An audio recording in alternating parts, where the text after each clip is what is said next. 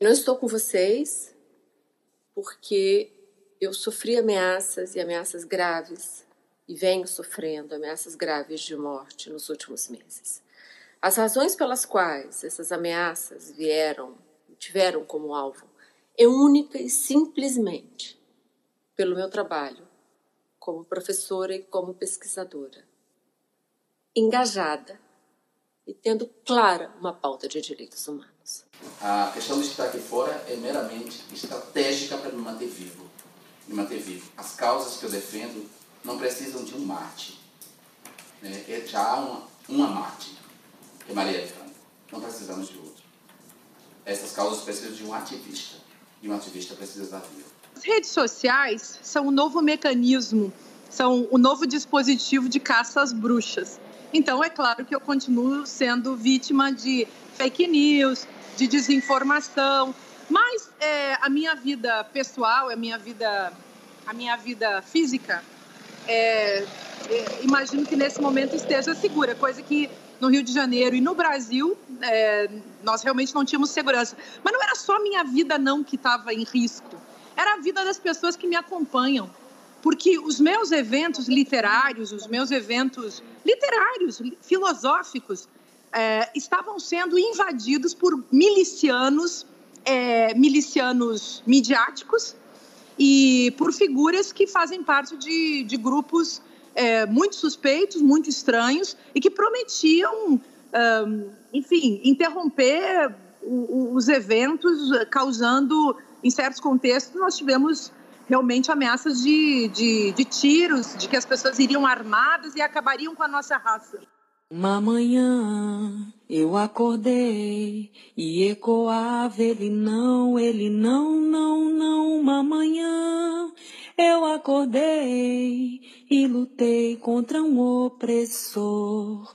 Somos mulheres, a resistência por um Brasil sem racismo e Senhor,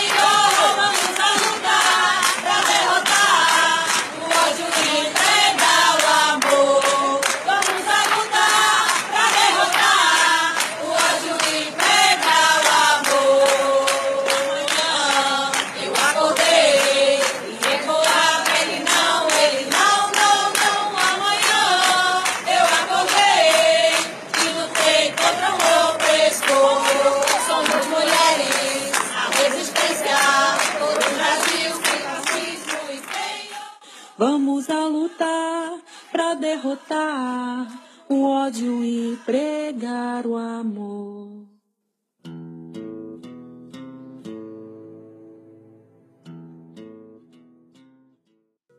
Bye bye Brasil. Hoje, Telefone Vermelho debate o exílio de ativistas brasileiros.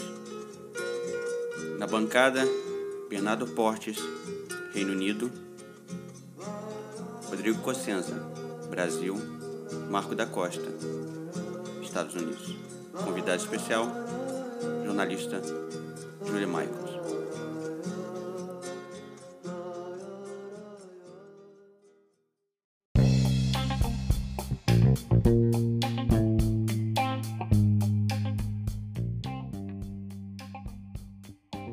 Olá, esse é o Telefone Vermelho, podcast que trata das urgências do mundo. Eu sou Rodrigo Cossenza, falo de Teresópolis, Rio de Janeiro, Brasil. A gente acabou de ouvir os depoimentos da professora da UNB, Débora Diniz, da filósofa Márcia Tiburi e do ex-deputado federal Jean Willis. Na história do Brasil, uma série de momentos nós tivemos a necessidade de termos exilados políticos. As pessoas ficavam uh, em condições uh, de, da impossibilidade de viver no seu próprio país nós estamos vivendo um momento em que cada vez mais essa condição se apresenta novamente. É sobre isso que a gente vai tratar nesse telefone vermelho. De início, eu dou um alô para o Bernardo Portes, aí em Londres. Como é que andam as coisas, Bernardo? Fala, Rodrigo. Aqui estamos começando a fase de descalado, de escalado de congelamento da e vamos ver o que acontece. Hoje, dia 15, é obrigatório usar máscara no transporte público sem subvenção a nenhum lugar. e a multa de 100. E de resto, vamos que vamos. Maravilha. Segura, segura a onda por aí. Tamo, também estamos com o Marco da Costa. E aí, Marco? Tudo tranquilo em Nova York? Tudo tranquilo, tudo melhorando uns pouquinhos, né? Estamos aí na, finalizando a primeira semana da fase 1, do início da fase 1, são algumas fases. É, e a gente está finalizando essa, essa fase 1 e vai ter uma testagem agora na próxima semana. Estamos indo, caminhando. Maravilha, vai dar tudo certo. Tudo vai, a gente vai conseguir passar por esse momento da melhor maneira possível. E a gente tem a nossa convidada, a escritora e jornalista Julia Michaels. E aí, Julia, tudo bem? Tudo bem, na, na medida do possível. Obrigada. A, a Júlia está em Nova York também, ela é, ela é americana. E, bom, ela vai conversar com a gente sobre essa condição do exílio, né? E, Júlia, é, eu queria já fazer uma, uma pergunta inicial, mas bem simples. É o que é essa condição do exílio, dessa necessidade de ter que sair do seu país e como isso afeta as pessoas. Eu acho que é um bom início para a gente poder entender a dimensão desse problema. É, a, a, minha história é, é bem é, estranha, porque eu estou exilada, entre aspas, no meu próprio país. Mas é que eu estava morando no Brasil, eu morei no Brasil desde 81, quando eu cheguei é, casada com um brasileiro. Eu sou de Boston, originalmente, nos Estados Unidos, mas eu fui morar no Brasil em 81, eu fiquei quase 39 anos. Mas depois de umas sete semanas de quarentena, sozinha no, no meu apartamento no Rio de Janeiro, com meu cachorrinho, eu comecei a sentir que não iria conseguir ficar. E aí eu, teve um dia que eu perguntei para minha filha, que mora aqui em Nova York, se tinha algum apartamento mobiliado no prédio dela e, e tinha. Tinha pintado no mercado naquele dia. Aí eu pensei, é um sinal. Eu, eu, eu vim, eu vim de um dia para o outro. Eu tinha comprado uma passagem para o dia 8 de maio, mas no dia 28 de abril, o Trump começou a falar em barrar é, pessoas vindo do Brasil. Aí eu peguei, comprei passagem e vim no dia seguinte. Foi muito, muito estranho, muito triste, muito difícil. Deixei meu cachorro para trás com uma pessoa maravilhosa é, e fechei meu apartamento na medida do possível. E eu vim. E cheguei com duas malas e fiquei pensando nos meus antepassados judeus que fugiram de pogrom na Rússia, é, na Lituânia, na verdade, assim, no começo do, do século XX, como devem ter se sentido, né, fugindo. Ah, eu estava fugindo de várias coisas. Estava é, fugindo da doença, porque eu tenho 65 anos, eu tinha muito medo de pegar, ainda tenho medo de pegar a doença. É, e estava fugindo de uma sensação de túnel sem luz no fim, porque eu estava vendo a, o governo absolutamente sem norte, né? E, e eu estava vendo que teríamos muito tempo pela frente de vai e vem, de medidas, não medidas, de afrouxamento, de mesmo com afrouxamento, pessoas como eu sentindo que tinham que ficar em casa, de medo e, e de instabilidade política em geral, de muita gente pobre sofrendo, pessoas que moram em favela, pessoas que têm que trabalhar, que, que ficaram sem renda e todo o, o a, a, insegurança social aí, né?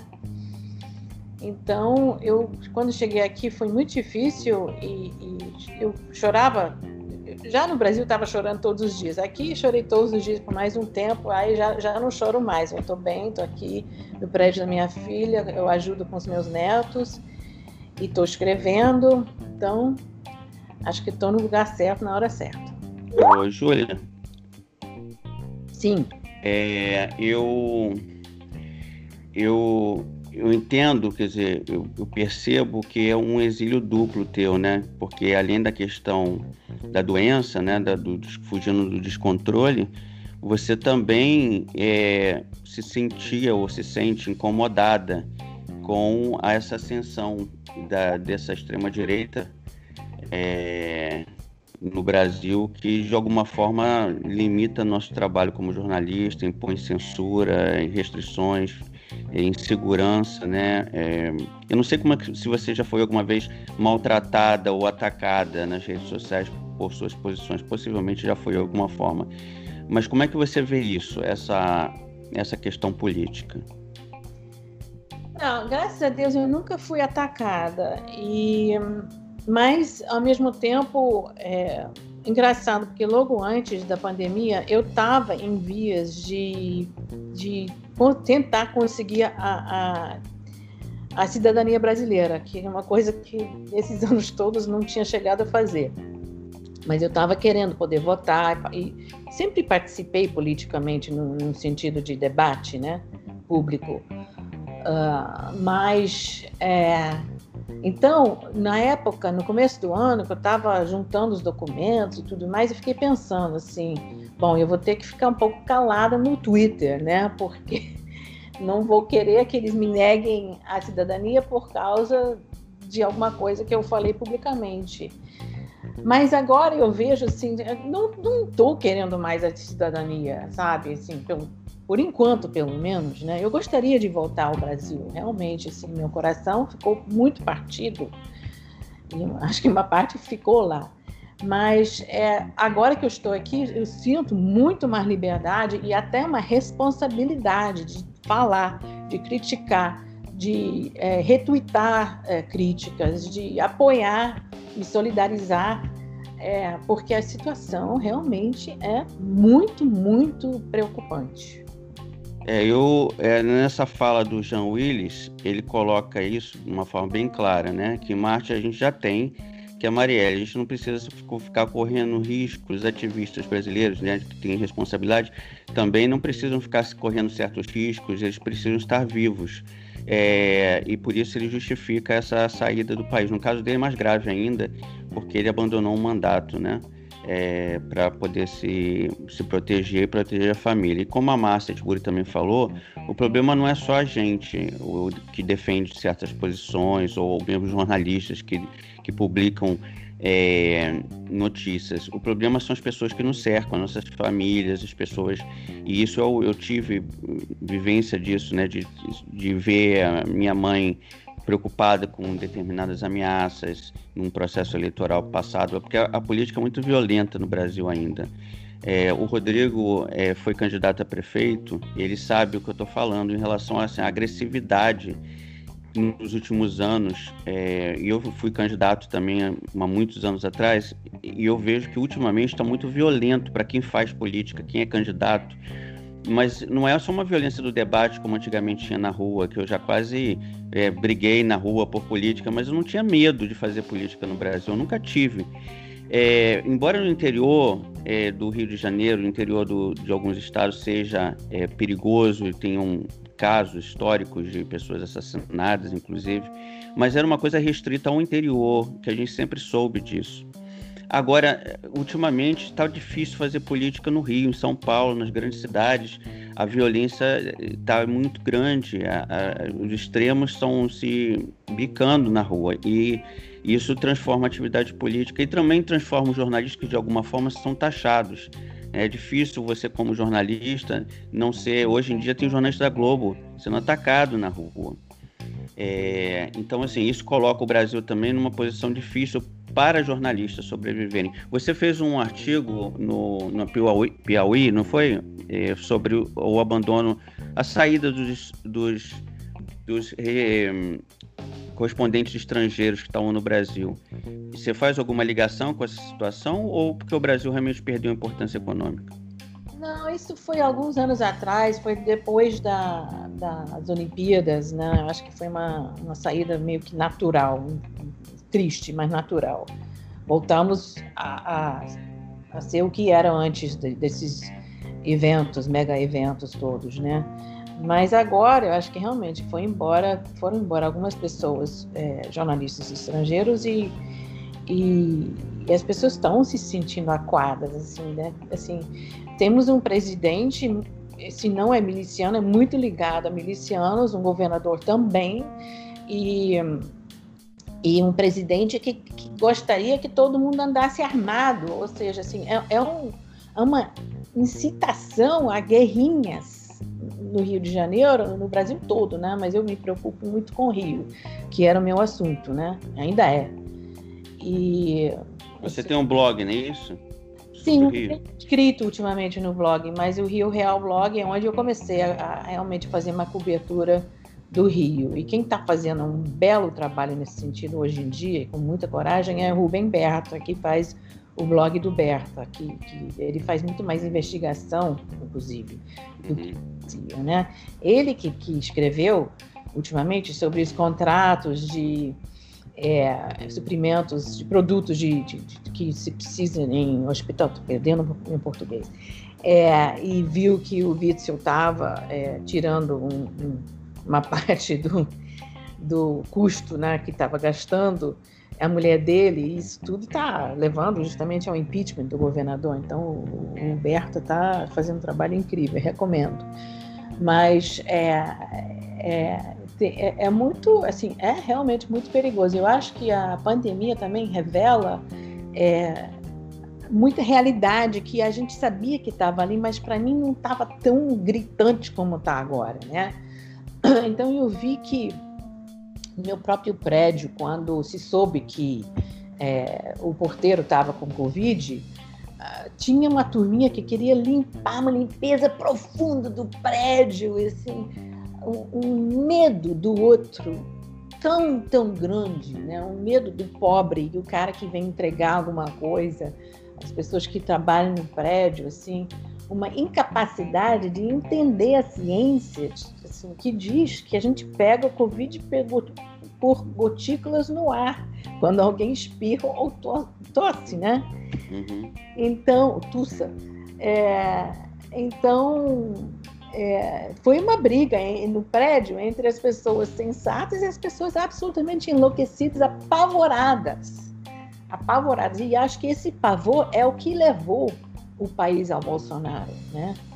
É um problemaço que não, não sei quando que o Brasil vai conseguir trabalhar. Júlia, é, a gente está vendo assim, as motivações é, para essa condição de sair do, do Brasil ou sair de, de, qualquer país, em geral, são motivações ou políticas ou motivações que não deixam de ter o seu caráter político, mas assim, de ameaça de vida por determinados grupos que não necessariamente estão na disputa política, mas a, situação uh, numa, em determinadas localidades é muito tensa e e faz com que as pessoas procurem um asilo político ou, ou, de qualquer outra natureza, ou por situação de guerra. Essa é uma situação muito inusitada que a gente está vivendo agora, porque é, é, é uma situação que muita gente sai por medo político, mas também por, por, por uma percepção de como a, além da, da, da, da, da dinâmica da política, se dá uma dinâmica no trato com o cuidado, com essa crise sanitária, essa crise da saúde em geral, a pandemia, que não permite segurança, que é um pouco do, do seu caso, né? Não permite a segurança da saúde e a segurança da saúde mental, inclusive, sabe? De você, de você ter as condições adequadas para você cumprir um, uma política de isolamento que foi determinada pela Organização Mundial de Saúde. É um, é, é, um, é um fato muito inusitado. E tem outras questões que podem estar postas aí que são é, relacionadas a quê? São justamente relacionadas a, a, a, ao uso que, po que poderia ou não ser dado à, à política de isolamento é,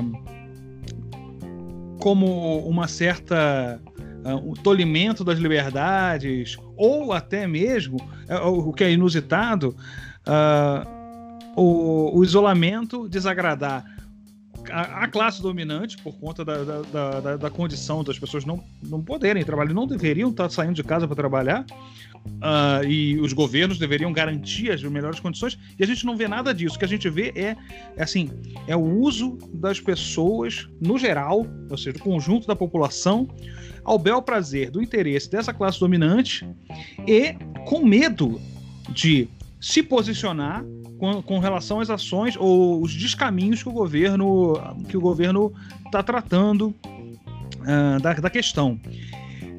Assim, você vê, dá para traçar uh, um, um, paralelo uh, entre as, essas diversas motivações que eu ia, e, e que eu ia te perguntar é, dá para pensar em pedir asilo político por conta dessas condições? É, sei, é uma boa pergunta, realmente, uma boa pergunta. Acho difícil, é, sobretudo aqui no, nos Estados Unidos que Trump não está querendo aceitar ninguém para qualquer motivo, né? É, eu sinto. Desculpa cortar, Júlia, rapidinho. É. é. só, é só, assim, até asilo político é um negócio complicadíssimo, porque as pessoas também estão é, com dificuldade para poder se locomoverem, né? De, de, saírem, né? A gente não pode ficar é, viajando só, por aí. É, então, deixa eu só dar um esclarecimento aí, é, imigratório, porque como eu trabalhei com prestando esse tipo de serviço de orientação no escritório de imigração é, e que também numa organização de anistia que trabalha com refugiados. É, eu trabalhei um tempo na Anistia Internacional e a gente né, tinha diariamente vários casos.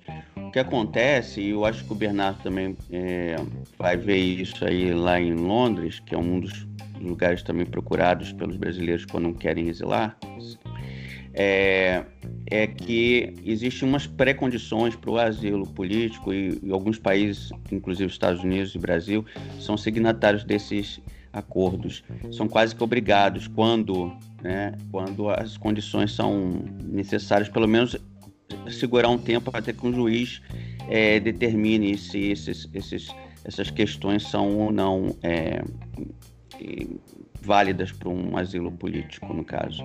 No, no caso do, do, dos Estados Unidos, nós temos aqui agora 16 pessoas brasileiras só, 16 pessoas que foram concedidas nos últimos, desde que o, o Bolsonaro tomou posse, 16 pessoas que foram concedidas asilo político. 90% das causas são é, pessoas da comunidade LGBTQ, mas que foram, é, provaram que estavam sendo vítimas de perseguição. E os casos de perseguição é, na comunidade LGBT faz com que é, tenha uma tradição já nos Estados Unidos de aceitar asilo nessas condições. Aliás, alguns anos atrás era só essa condição que realmente era aprovada, com quase certeza, porque as pessoas, os militantes ativistas vinham do Brasil com os, os, os os gráficos, os reportes da própria Anistia Internacional mostrando que o Brasil é um país muito homofóbico e inseguro para é, essas lideranças. E nós tivemos aqui o caso do, do único, o primeiro na época é, democrática, né, que foi o caso de um, oficial da Marinha que foi é, exilado aqui nos Estados Unidos por conta de um livro que ele escreveu chamado Toque de Recolher. É, Toque de Recolher, é que ele contava casos de homossexualidade na Marinha e por conta disso ele sofreu perseguição e foi, é, foi exilado aqui, ainda no começo do governo Clinton. É, ele foi depois trabalhou na, com a Hillary Clinton aqui. Então, assim, existe um número de brasileiros grande pedindo, mas os casos, eu acompanhei um caso agora está sendo analisado de uma pessoa que está fugindo do PCC, está é, tá fugindo do, de, um grupo é, de tráfico, né? Pode ser que essa pessoa consiga. Ela está marcada audiência para daqui a um ano. Ela foi garantida algumas, algumas documentações, mas ela chegou aqui nos Estados Unidos e deu entrada nesse pedido. Eu acompanhei isso com os advogados e ela tem provas, evidências que ela é testemunha de muita coisa e não teria segurança. E que o governo brasileiro, e uma das características também do asilo, que o governo brasileiro não teria condições de garantir a essa pessoa segurança. É. É, é isso. É, Covid, Covid não vai ser um motivo, infelizmente. Eu postei no Face alguns anos atrás, é, quer dizer, alguns dias atrás, é, sobre essa. Eu, eu assim, assumi o meu, entre aspas, exílio, né? E falei que eu estava com vergonha de confessar que eu tinha fugido, e muita gente, muitos brasileiros falaram: Nossa, eu faria a mesma coisa se pudesse. Eu sinto tanta pena, tanta pena do sofrimento de, de não apenas as pessoas é, das classes altas que estão sofrendo, assim, pessoas mais velhas, mas sobretudo das pessoas que moram em favela e não têm condições de se protegerem. É terrível. E, e nem de se exilar, né? Porque o Brasil é um país muito grande e que é, as fronteiras são muito longes, né? E é. A maioria dos países estão fechados, inclusive, agora para o Brasil, né? Então, um brasileiro que quer ir para a Argentina não conseguiria agora mesmo que ele chegasse aí na fronteira, ele não conseguiria.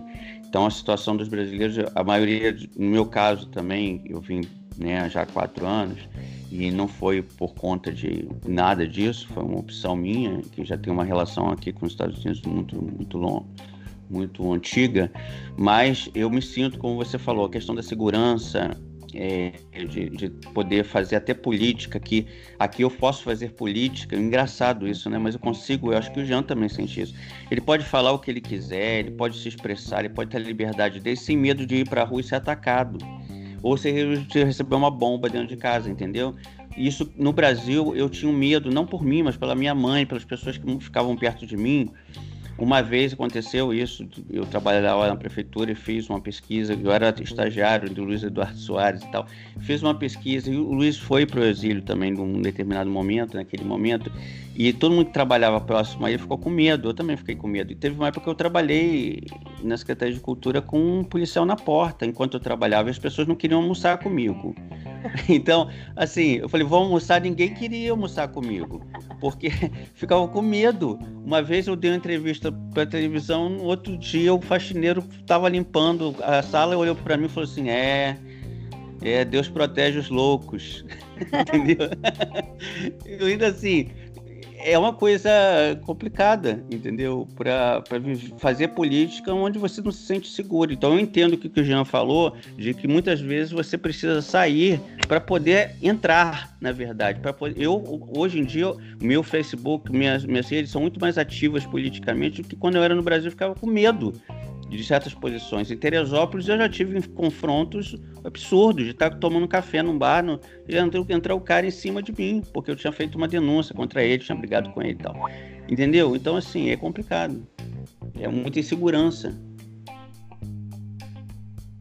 É, a gente está vivendo um momento de, de, extrema tensão e a gente e não é de não é de hoje, né? A gente tem um histórico no Brasil é, com essa com essa tensão. Mas a gente vai entrar nesse, nesse assunto logo depois do nosso intervalo. Então, fica aí que a gente já volta.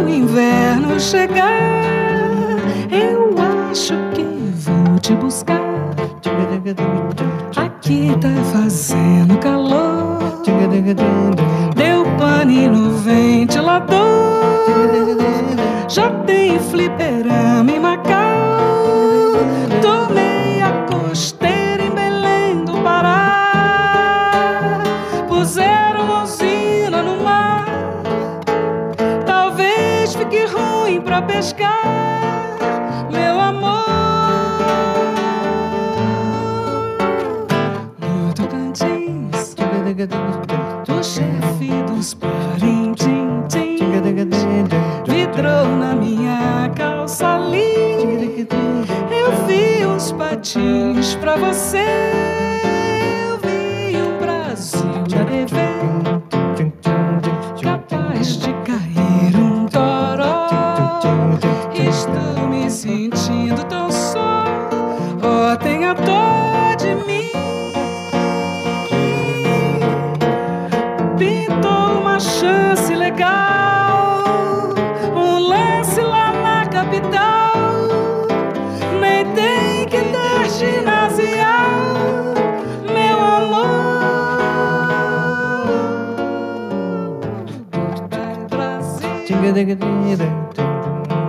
Vai, vai, Brasil.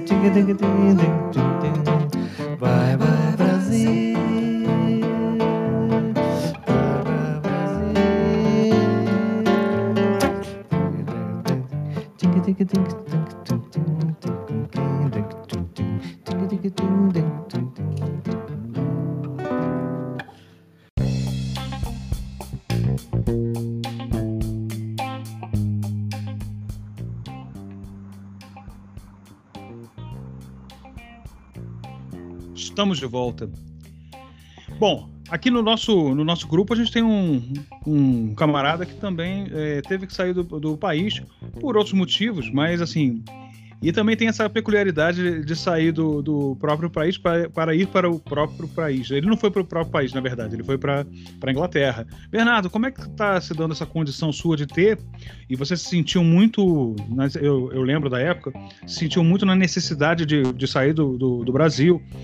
É, as condições estavam bastante difíceis aqui. E, e você volta para a Europa, né? É, mas não vai para, para a Espanha, que seria assim um caminho mais, mais comum para você. Você vai, vai, parar na Inglaterra. Como é que como é que é, você deu esse, esse processo?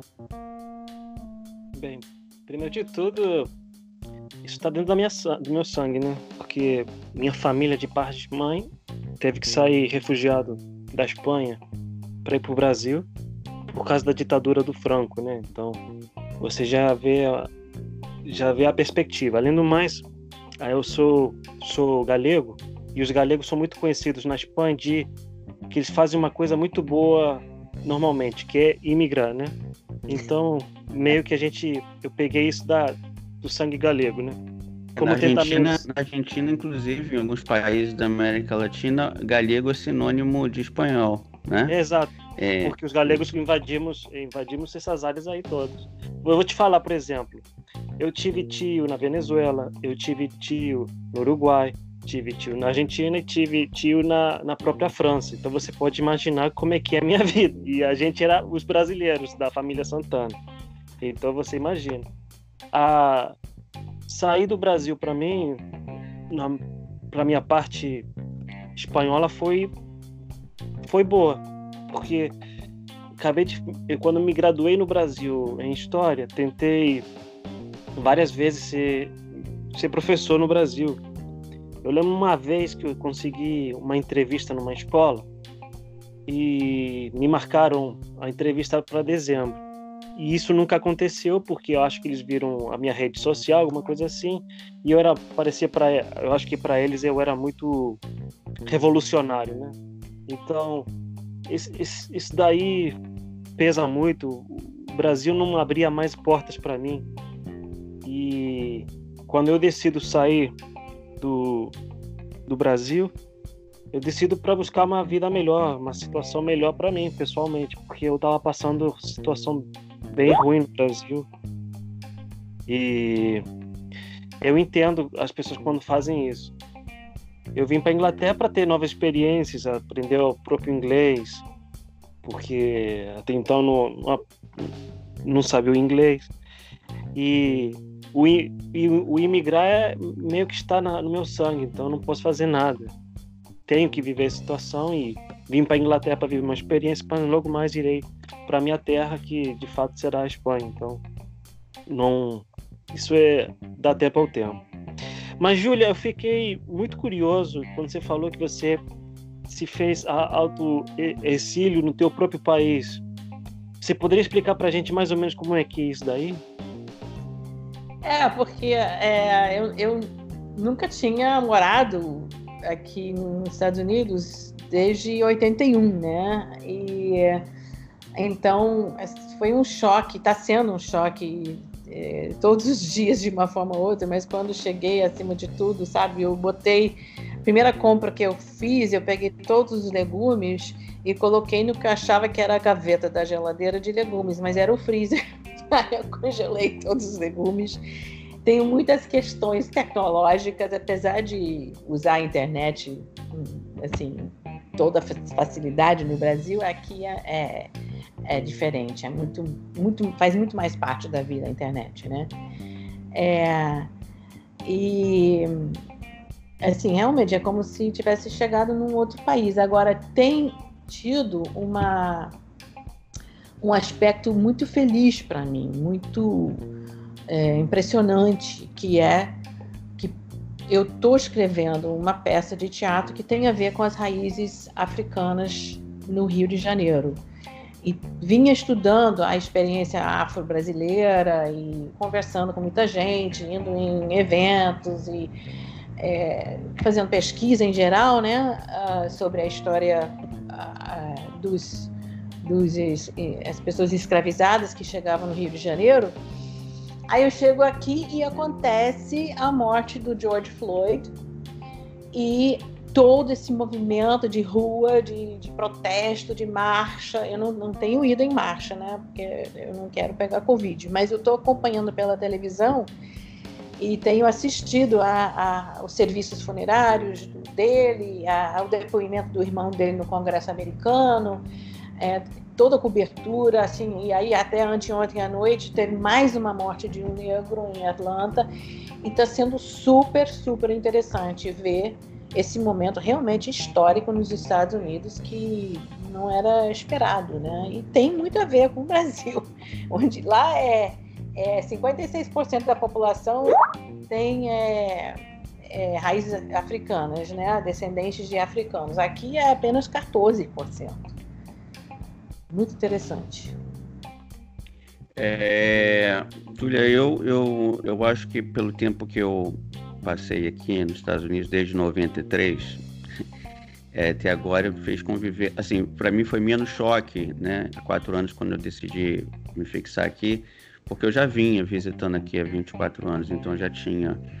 É, não, não houve estranhamento nenhum. E além do mais, Nova York é uma cidade, assim como o Rio São Paulo, uma cidade grande né, do mundo, que é menos difícil você se acostumar, porque são coisas que já existem. Eu já convivia no Rio é, com boa parte das coisas que eu faço aqui. É, a única diferença para mim foi o clima. Talvez você tenha sentido, quer dizer, não sentiu ainda, né? Você chegou no, na primavera. É, mas passar inverno aqui talvez seja o maior desafio dos próximos meses, porque é, é o oposto, né? Então a gente está acostumado com o Réveillon e o Natal. E o que mais me deu agonia, acredito que os imigrantes e os exilados também sintam, é justamente no final do ano, porque no Brasil a gente tem, ainda mais você que mora, morava, né, mora perto da praia no Brasil, e tem aquele, aquele costume de ir à praia, de, de festa, de ver né, é, festa, carnaval, essas coisas todas, e a gente assiste aquilo daqui da televisão, ou assiste de longe, e o clima que é o inverso é muito frio. Então, além do, dessa síndrome do que eles chamam de SAD, né, que é a síndrome do, do inverno, que daqui, né, da tristeza, ainda é agravada pelo fato de você vir de um país tropical e, e colorido, e florido, cheiroso, e, e que todos os aromas estão todos, né, as pimentas, os, tudo diferente, né, aqui é muito asséptico, você não sente cheiros, né, como você passa numa rua, numa feira, é, é isso talvez que dê mais saudade na gente, não é? É, é, realmente, eu acho que não vai ser fácil o, o, inverno. Apesar de ter vindo algumas vezes durante o inverno, mas a gente sempre volta. É, mas era dias que a gente passava é. e voltava, né? E agora, o que eu realmente, assim, acho que para mim o Rio é luz, é muita luz, né? E aqui não tem essa luz. E quase lugar nenhum do mundo, acho que tem a luz que tem o Rio de Janeiro. Mas eu estava preso no meu apartamento, então, né? É, para ficar preso lá tanto faz, né? Família, tem, assim, abraçar familiares, meus netos, assim, isso para mim está sendo muito, muito, assim, é um alimento, né? Júlia, o que, que você sentiu de diferença grande é, de quando você partiu e voltou, assim, qual foi o maior choque? Eu sei que você já veio aqui várias vezes nesse período, né? Você não ficou 20 anos, sem, 30 anos sem vir aqui, mas não convivia, assim, não tinha esse dia a dia. O que, que mais chocou? Qual o hábito que você, ah, não, brasileiro é, que você... É o hábito do brasileiro contar a vida inteira em três minutos, né? Você está esperando um ônibus e, e a pessoa conta a vida rapidinho e aqui ninguém nem dá bom dia, né? Agora, andando aqui com máscara, isso tudo virou irrelevante. É, mas eu acho que também depende da área que a gente fica, porque, por exemplo, como eu, eu morei sempre aqui nos Estados Unidos em áreas populares, é, é um pouco diferente. Aqui me lembra um pouco, por exemplo, agora eu estou no Bronx, mas eu morava antes no Brooklyn, numa área também popular. É, eu acho que os pobres, as pessoas de baixa renda e os latinos, imigrantes, concentração de negros, bairros, são, têm convivências diferentes. Eu acho que das áreas brancas, né? E aqui nos Estados Unidos a gente vê tem uma diferença, não sei. Eu me sinto aqui no Bronx, eu saio, eu me sinto em Madureira, não sei. É, tem que mudar de bairro, é isso. eu acho que você tem que vir morar no Bronx. tá bom, vamos lá, Bernardo. O, vamos, Rodrigo. Qual é a nossa próxima missão agora? A nossa próxima missão é dar nossa dica cultural. Porque a gente teve aqui uma conversa muito boa e muito, muito leve. É, mesmo com um tema pesado, isso, isso é. Assim, eu fico contente quando isso se dá dessa maneira, porque a gente consegue tratar de temas que são muito sérios e muito complicados na, eu na acho que da dinâmica do intolerância, mundo. Aquele que a gente fez da intolerância religiosa, né? Ou da, Uhum. né? Também fluiu dessa forma. Eu acho que a gente tem conseguido Exato. temas muito espinhosos, a gente tem conseguido fazer programas leves, talvez porque o perfil também dos, dos convidados, e, né? Tenha... É, não, foi, e isso, isso deixa, deixa a gente contente pela, assim, porque são assuntos que a gente precisa debater, mas a- a- às vezes, é, bom, em algum momento eles podem, eles têm que ser, vão ter que ser pesados, mas assim, no- nesse nosso formato aqui a gente pode dar esse início de diálogo, essa abertura para as temáticas de- dessa maneira ah, um pouco ma- menos agressiva é, e permite também a gente conhecer um pouco mais sobre como as pessoas estão vivendo, né? Mas o que a gente precisa fazer agora é dar a nossa dica cultural. E, bom, eu já peço diretamente para o Bernardo Portes, este, este ah, egresso do Brasil que está em Londres, do Brasil, da Espanha, de vários locais. O cara é um viajante, É, um cidadão do mundo. é um cidadão do mundo. Sou do mundo, do mundo, do mundo. Todo mundo é. Você é um exiliado do Rio de Janeiro em Teresópolis, não é, Rodrigo? Então, você também tá dentro desse. Não, mas falando sério, existem vários exílios é, dentro do Existe, seu próprio existe. país mesmo. Os nordestinos no Rio vivem esse tipo de exílio. É, algumas comunidades do Rio de Janeiro de, de portugueses também vivem. Eu já convivi em alguns lugares que você percebe nitidamente que as pessoas vivem, a o corpo dela tá ali, mas a cabeça dela tá lá naquela cultura que ela deixou. né? Não, só, só, para deixar claro, eu não estou exilado aqui não. E eu tô- ainda tô feliz, ainda tô feliz porque é, ainda encontrei com com alguém neste programa que, mesmo não sendo do Rio de Janeiro, tem mais sotaque de carioca que eu, que é a Júlia. É impressionante, é cara.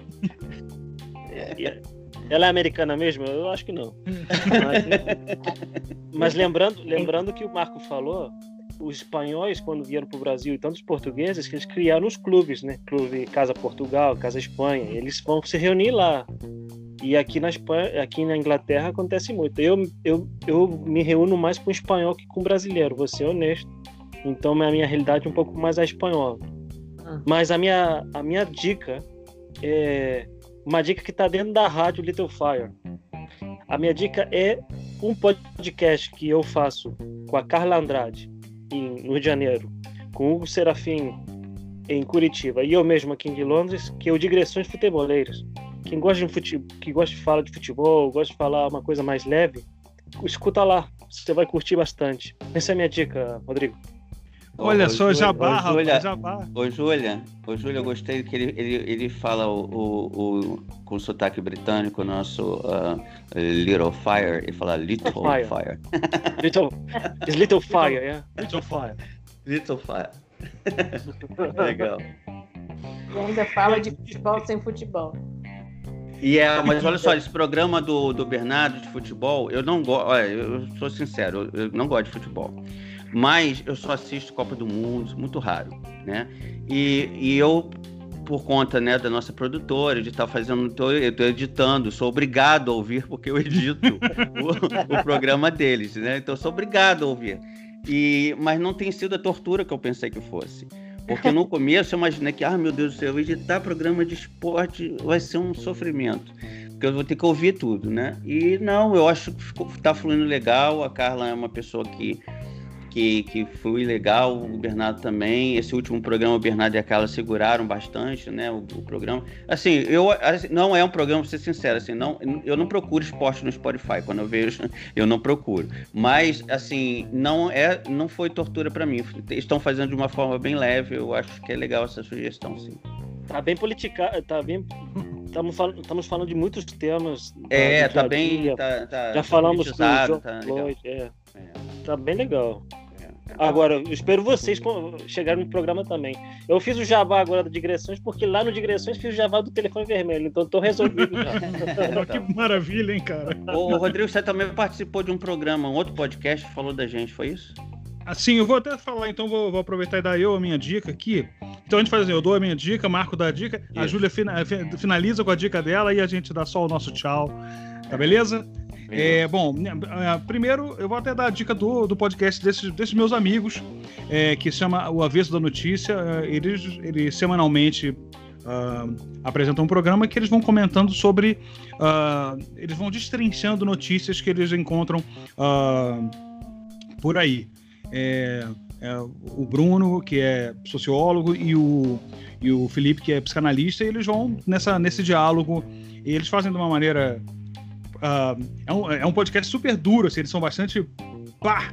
E aí eu participei no, no penúltimo, do episódio 7, ou 6, 6 ou 7, eu não lembro, acho que é o 7. Que eu fui conversar sobre a questão da renovação das esquerdas e condição política do, do país. Fazer uma conversa mais sobre esse tipo. São conversas bem, bastante densas, na verdade. É, mas essa não é a minha dica que eu tinha preparado. Essa é uma dica surpresa que veio, surgiu. É, a minha dica, na verdade, é um livro. ah, eu sou eu sou historiador e eu sou assim tem um historiador que é um, um historiador muito importante. Eu já dei dicas de vários livros aqui, porque eu tenho vários livros dele aqui, que é o Eric Hobsbawm. É, e eu vou dar uma dica é, de um livro chamado Globalização, Democracia e Terrorismo. Ah, é um livro muito importante e ah, impressionante como, como a gente ainda tira ah, coisas interessantes para pensar o nosso hoje dessas reflexões que ele não fez necessariamente sobre, eh, sobre a história, não é um livro de história, mas ele é um livro que pensa ah, ah, as nossas relações sociais, as relações internacionais, os nossos, como a gente trata ah, o nosso convívio internacional e como a gente trata a democracia no mundo. Ah, Marco da Costa, por favor. É, eu queria indicar o livro é, Cisso, A Arte Finlandesa da Coragem. É um, uma coletânea muito interessante que vende na Amazon, está em inglês e está em português também, é, que é, fala sobre o, esse caráter nacional na Finlândia, o Cisso, que eu espero conhecer em breve, Finlândia, Helsinki.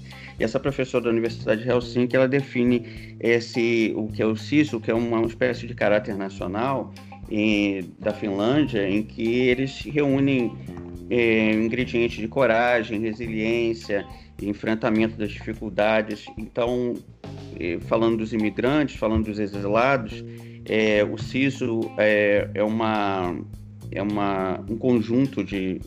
A explicação dele leva cinco, seis linhas. Não existe palavra inglesa ou portuguesa que defina o CISO, mas é mais ou menos esses, é uma força interior imensa que existe dentro de cada um de nós e que diante das dificuldades dos enfrentamentos essa força é resgatada e em algumas pessoas ela se ela, ela funciona com uma coragem extra. A gente pensa assim, como é que o cara conseguiu chegar a essa extremidade? Então ele usou essa força interior que os finlandeses chamam de susso.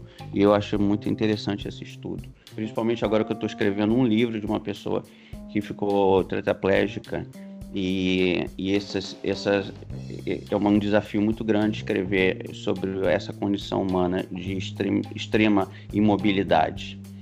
É isso. É, Júlia? Júlia Michaels. Ah, é, bom, eu vou falar do meu livro, que ainda não saiu, mas vai, deve sair, acho que o certo vai ser setembro, provavelmente. E é um livro que eu passei cinco anos escrevendo sobre o Rio de Janeiro, É, porque fazendo meu blog eu percebi que tinha muita coisa que eu não entendia, que era mistério para mim e não era por ser estrangeira, era porque pouca gente realmente estava entendendo como que as coisas realmente funcionam no Rio de Janeiro. Então eu escrevi esse livro para responder as minhas próprias perguntas e as perguntas que eu imaginava que outras pessoas pudessem ter, sobretudo é, é, agora que vai ter uma eleição municipal, né? Esse ano ainda, que é meio difícil de imaginar no meio de tudo que está acontecendo, mas vai acontecer, eu acho. E o livro chama-se é, Rio de Janeiro, Como Chegamos Aqui. É, e fala de segurança pública, fala de saneamento, políticos, mas é tudo dentro de, da minha jornada de descobertas da metrópole. Né? Por exemplo, assim, fui procurar entender qual era o sistema metropolitano de transporte descobri que não há. E aí, é, porque é uma corte de retalho, né? E assim por diante. Maravilha. Júlia, a gente aqui do Telefone Vermelho só pode, assim, agradecer muito a você pela, pela leveza com que você tratou dos temas, pela doçura com que você tratou de tudo, pela conversa. E muito obrigado mesmo pela sua participação. Pessoal, fiquem bem. Forte abraço a todos e a gente se vê quando o telefone tocar novamente. Se vê não, se ouve, né? se ouve. Um abraço. Obrigado, Júlio. Obrigado, Júlio. Valeu. Tchau, tchau. Obrigado, Júlio. Tchau, tchau, tchau, tchau.